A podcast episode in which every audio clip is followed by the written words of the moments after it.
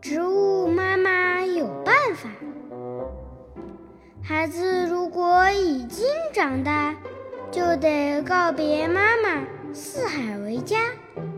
牛马有脚，鸟有翅膀，植物旅行又用什么办法？蒲公英妈妈准备了降落伞，把它送给自己的娃娃。只要有风轻轻吹过，孩子们就乘着风纷纷出发。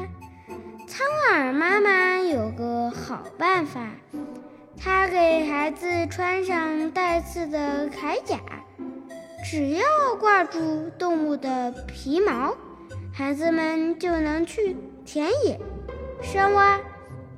豌豆妈妈更有办法。她让豆荚晒在太阳底下，啪的一声，豆荚炸开，孩子们就蹦着跳着离开了妈妈。植物办法很多很多，不信你就仔细观察，那里有许许多多的知识，粗心的小朋友却得不到它。